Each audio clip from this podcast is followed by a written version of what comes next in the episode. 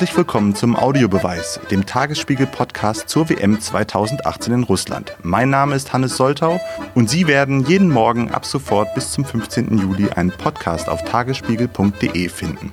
Als erstes wollen wir heute zu unseren Korrespondenten in Russland schalten, die vor Ort sind. Zunächst Sven Goldmann, der im Land unterwegs ist und uns einen kleinen Eindruck von der Stimmung in Russland geben wird. Hallo, hier ist Sven Goldmann. Ich habe heute Abend das große Vergnügen für den Tagesspiegel das WM-Eröffnungsspiel zwischen Russland und Saudi-Arabien zu sehen. Wird Zeit, dass es endlich losgeht. Ich bin jetzt schon seit einer Woche in Russland unterwegs, habe viele interessante Menschen getroffen, viele interessante Städte gesehen, habe angefangen in Kaliningrad, war auf der kurischen Näherung, danach in Wolgograd, mit vielen netten Menschen gesprochen, es sind leider nicht alle besonders zuversichtlich, was das Abschneiden ihrer Mannschaft betrifft. Die Russen stehen in der Weltrangliste auf Platz 70. Das klingt nicht nur schlecht, das ist ziemlich schlecht. Die schlechteste Platzierung von allen 32 Mannschaften überhaupt. Selbst die Saudis, wahrlich keine Großmacht, im Fußball stehen vor den Russen auf Platz 67. Die Russen warten jetzt seit uh, acht Monaten auf einen Sieg wird Zeit. Wäre für die WM nicht verkehrt, wenn es heute Abend im frisch renovierten Luschniki gegen die Saudis soweit wäre. Und jetzt schalten wir zu Michael Rosentritt, der ganz nah an der deutschen Nationalmannschaft dran ist. Hier ist Michael Rosentritt aus Watutinki. Das ist ein etwa 40 Kilometer südlich von Moskau gelegener Vorort im Wald. Hier hat die deutsche Mannschaft gestern Quartier bezogen, also der Titelverteidiger Zusammen mit Stefan Hermanns begleite ich nun das deutsche Team durch das Turnier. Für mich ist es die siebte Weltmeisterschaft und da sind wir schon bei den Aussichten. Was die anbelangt, so erinnere, erinnere ich mich ein wenig an unsere Heim-WM 2006. Da fragte man sich, was wird die Mannschaft von Jürgen Klinsmann leisten können?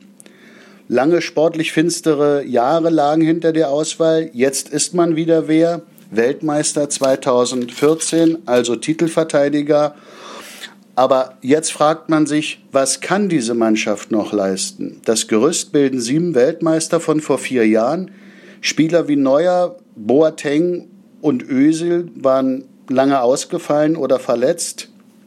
Hoffnung versprühen im Augenblick die Neuen wie Marco Reus, der sein erstes großes WM-Turnier spielen wird, und Timo Werner. Ich jedenfalls bin gespannt und werde euch, Sie auf den Laufenden halten. Mit mir hier im Studio ist jetzt David Joram aus der Sportredaktion des Tagesspiegels und ich würde gerne mit ihm ein bisschen die WM-Stimmung einfangen. Ja, David, herzlich willkommen.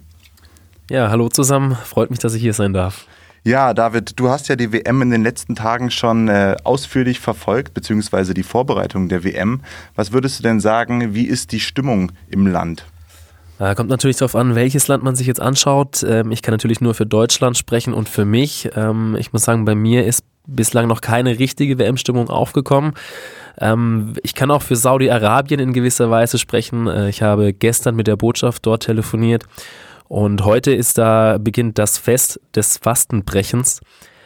Sprich, die interessieren sich für die WM auch noch nicht so sehr, selbst fürs Eröffnungsspiel, an dem sie ja beteiligt sind ähm, ist da noch keine richtige Begeisterung zu spüren. Zumindest habe ich das gestern so im Telefonat vernommen mit der mit einer Mitarbeiterin äh, aus der Botschaft.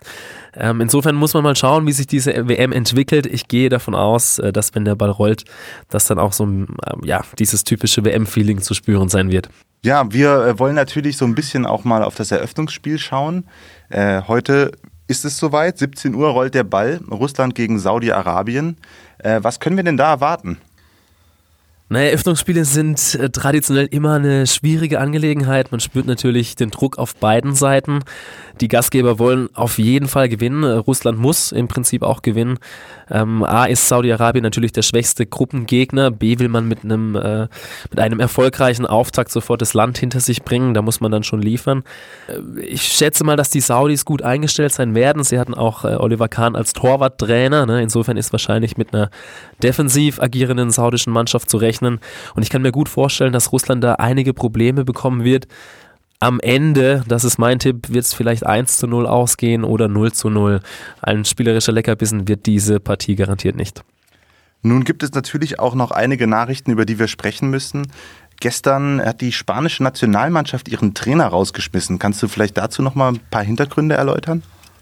Ja, das äh, hat uns alle überrascht, ähm, dass der spanische Trainer Lopetegui ähm, ja, zwei Tage letztlich vor dem ersten spanischen Spiel ähm, gehen musste. Ähm, Hintergrund ist, er hat ähm, bei Real Madrid zugesagt, ähm, hat mit Real Madrid verhandelt. Der spanische Verband wusste davon offenbar nichts äh, bis kurz vor Schluss. Insofern kann ich die Reaktion des spanischen Verbandes äh, sehr gut nachvollziehen. Was das jetzt für Auswirkungen aufs Team hat, ähm, wird man sehen. Eine ideale Vorbereitung sieht natürlich anders aus. Ähm, Nachfolger bzw. Ähm, der Trainer für die WM wird jetzt Fernando Hierro sein. Auch ein Mann mit äh, großer Vergangenheit bei Real Madrid, war da lange Zeit Kapitän. Als Trainer, muss ich ganz ehrlich sagen, ist er mir bisher noch nicht aufgefallen. Ähm, dann wird man sehen, wie er die Mannschaft einstellen kann. Ein Vorteil ist es für Spanien garantiert nicht. Es wird natürlich äh, eine enorme Unruhe herrschen, gerade weil die Spanier auch Top-Favorit sind. Und ähm, da muss man, muss man schauen, wie diese Mannschaft ähm, mit so einer Personalentscheidung umgehen kann. Vielen Dank für diese Einschätzung, aber über eine Sache müssen wir natürlich noch sprechen. Auch wenn die WM 2018 noch gar nicht begonnen hat, wurde gestern entschieden, wo die WM 2026 stattfindet. Vielleicht kannst du uns noch mal so kurz ein paar Hintergründe erklären. Ja, das Ganze ähm, hat sich ähm, dann doch so entwickelt, wie es viele erwartet hatten. Ähm, das Ganze oder die WM 2026 wird in den USA, in Kanada und in Mexiko stattfinden eine WM, die von drei Ländern veranstaltet wird. Ähm, zwei davon sind sehr groß, Kanada und die USA. Mexiko ist, ähm, was WM-Veranstaltungen angeht, auch kein ganz kleines Land. Äh, sie hatten die WM schon mal 1970 und 1986. Ja, insofern darf man sich schon wundern, dass eine WM von drei derart großen Ländern zusammen veranstaltet wird. Ähm, USA, Mexiko hätte man vielleicht verstehen können, dass jetzt noch Kanada mit im Boot ist. Ähm, nun gut, erklärt sich mir ehrlich gesagt nicht, zumal ja nur 10 Spiele in Kanada stattfinden werden, 10 in Mexiko und 60 Spiele in den USA. Also da stimmt äh, auch das Gleichgewicht nicht so richtig. Es ist natürlich auch äh, eine Mammut-WM, 48 Teams, so viele gab es nie zuvor. Also das Ganze hat natürlich auch monetäre Gründe. Die FIFA erhofft sich dadurch ähm, einen noch größeren Gewinn, äh, eine, eine noch weitere Kommerzialisierung des Fußballs. Ähm, wird man auch sehen, inwie, inwiefern die vielen Fußballfans äh, da noch mitgehen. Ähm, und dann ist natürlich, äh, muss man auch sehen, welche, welches Land äh, dieses Trio als Gegner hatte. Das war Marokko. Ähm, Donald Trump hat davor schon äh, dem Land äh, mehr oder weniger gedroht, beziehungsweise hat den Ländern gedroht, die für Marokko stimmen, dass es Sanktionen geben werde. Also ähm, Fairplay ist sicher etwas anderes, wobei man sagen muss, okay, dieser Spruch kommt dann eben von Donald Trump. Ähm, insofern hat das Ganze auch einen bitteren Beigeschmack. Ja, vielen Dank an David Joram aus der Tagesspiegel Sportredaktion. Schön, dass du da warst. Vielen Dank und allen wünsche ich natürlich eine sehr schöne WM. Das war der Audiobeweis, der Tagesspiegel-Podcast zur Fußballweltmeisterschaft in Russland 2018.